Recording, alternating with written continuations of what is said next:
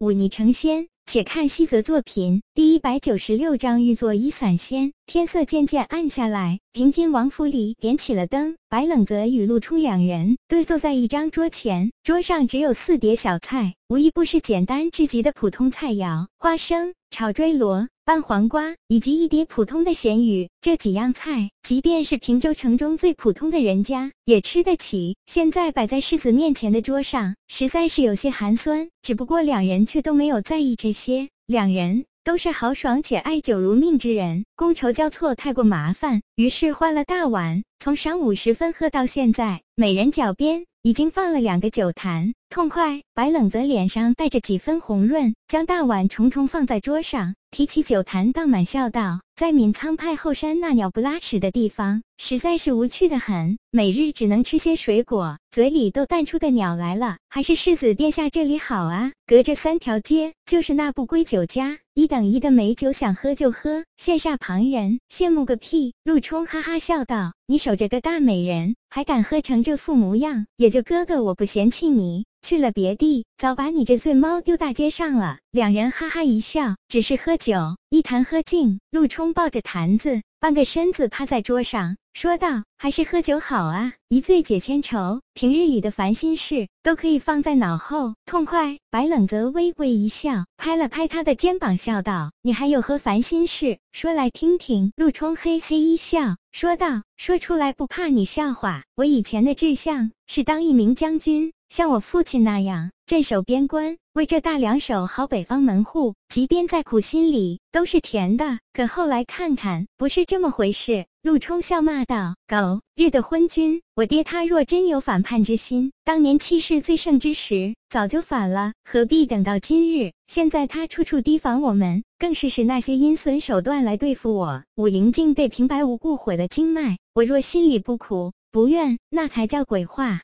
现在我能做的少之又少，武不能上阵杀敌，文不懂六韬三略，实在是帮不上什么，连我自己都觉得我挺没用。平津王世子不过是个笑话罢了。听着陆冲自怨自艾，白冷泽只是一碗接一碗的喝酒，却听陆冲接着说道：“前些日子跟那位丹宗宗主闲聊时，他曾提过仙家讲究无为而治，讲究道法自然，说我这副模样若入仙道，会因境遇忐忑，极易悟透大大道。”成就那自由自在的散仙，可惜陆冲端起碗来，烈酒入喉，叹息道：“可惜我是平津之地的世子，谁说世子就不能修道？”白冷泽抬起头来笑道：“当年我一个穷苦人家的孩子，谁能想到我今日会与世子殿下结为兄弟，共饮美酒？这不同的。”陆冲叹息道：“我不可能离开这平津之地，入清溪谷修道，自无可能；但修道却未必不可能。”白冷泽神秘一笑。说道：“我虽然不懂清溪谷的道术仙法，却也知道前辈人的仙术想要流传下来，是需要记载在纸上的。至于后人能领悟多少，全看个人本事。既然二十年前林千红能凭借清溪谷的几本仙家宗典悟道成仙，你陆冲凭什么不能？你的意思是说，要我向清溪谷讨要几本仙书？”陆冲眼前一亮，随即摇了摇头，说道：“这些仙书乃是他们的命根子，哪里会轻易给我？他们不给又有何难？”白冷泽哈哈一笑，说道：“我自认为自幼技艺超群，无人能比。区区几本仙家宗典，我去替世子殿下背下来，又有何难？你要去清溪谷，不错。凭借我跟清溪丹宗的关系，想来借几本仙书看看，他们不会拒绝的。”陆冲睁开醉眼。看了看白冷泽，却见他虽然带着几分醉意，却也不是开玩笑，于是试探着问道：“你真要去？放着好好，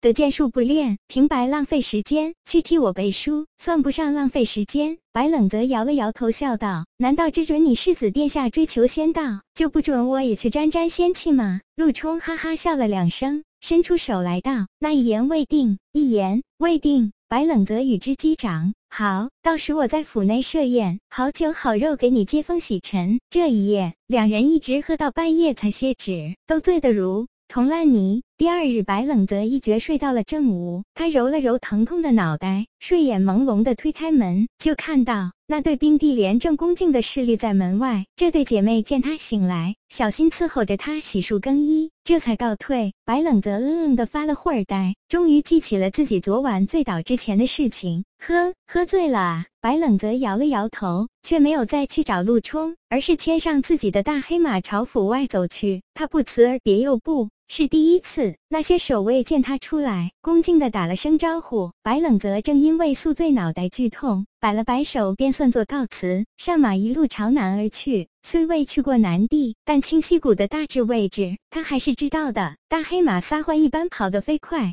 白冷泽无精打采地伏在马背上，看着两旁的景物，飞快倒退。突然生出了一股想要回去看看的念头，他驱马朝着林州而去。进城之后，竟自去了记忆中的那片树林。虽然隔了两年，树林中那破旧的木屋。却还在，只是屋顶已经坍塌，门板也少了半块，看起来十分荒凉破败。他想了想，转身走到吴大志父亲的埋葬处，看了看那已经杂草丛生的小土包和那破旧木板制作的墓碑，竟生出一种恍若隔世的感觉来。自从修习那妖血路，三次使用妖血，使他的面容大改。正如他自己预料的那样，真的应了那句面由心生的话，越来越像他前世的样子，棱角分明，若刀砍斧削，透着一股子淡淡的懒散，却英气逼人，早已看不出之前的模样。即便我站在这里，你也应该认不出我了吧？白冷泽喃喃自语道：“你们父子应该已经在那边团聚了，